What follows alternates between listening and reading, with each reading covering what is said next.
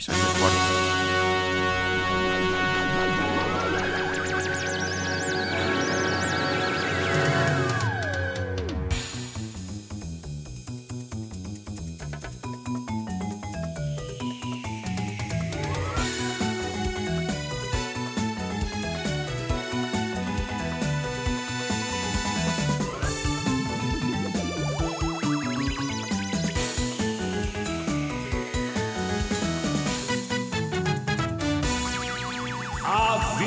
em Marco. Eu outro dia soube que há jornais que vão buscar motivos de notícia aos sítios mais estranhos. Por exemplo, é esta rubrica. Um jornal ouviu-me falar aqui de um pequeno distúrbio que aconteceu há umas semanas à saída da Operação Triunfo e decidiu que iria massacrar toda uma série de pessoas à conta disso, incluindo familiares meus, cujo número é privado. E se eu apanho o indivíduo que andou a dar o número privado de familiares meus a jornalistas, eu sou pessoa capaz, e sou uma pessoa sossegada, mas sou pessoa capaz de pegar numa bico laranja sem a tampa e vazar-lhe uma vista. Porquê? Porque a bico laranja é mais fina, aleija mais, não é como as transparentes.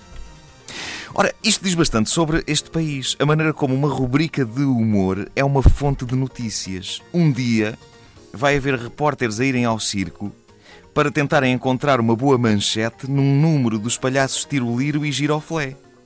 Eu acho que já faltou mais para isso. O quê? Ele esguichou-lhe água para o olho a partir de uma flor? Tiroliro contribui para o aquecimento global. Palhaço desperdiça água. Ora bem, eu.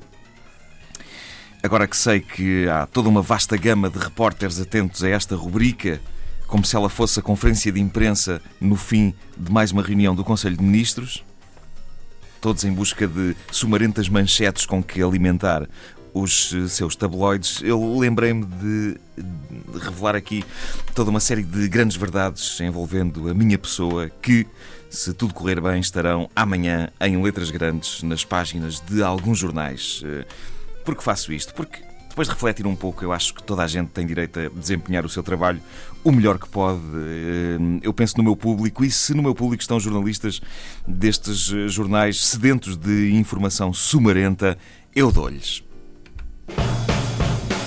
E começo já por dizer que este fim de semana, no meu camarim do programa Operação Triunfo, eu mantive relações tórridas com duas mulheres e um cavalinho.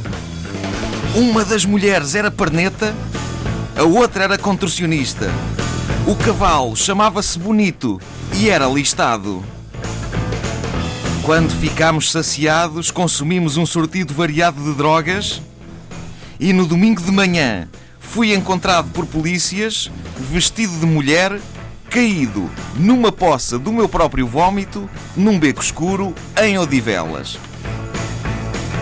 Posso ainda revelar que tenho três mamilos e tenho seis dedos no pé direito.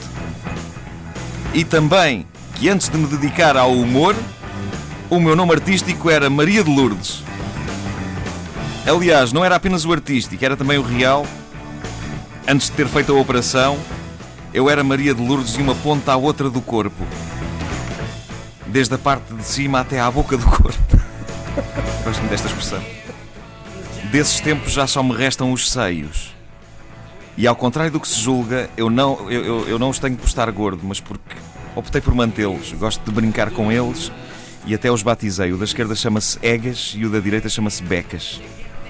O Becas é mais descaído que o Egas, mas não é da idade, sempre foram assim.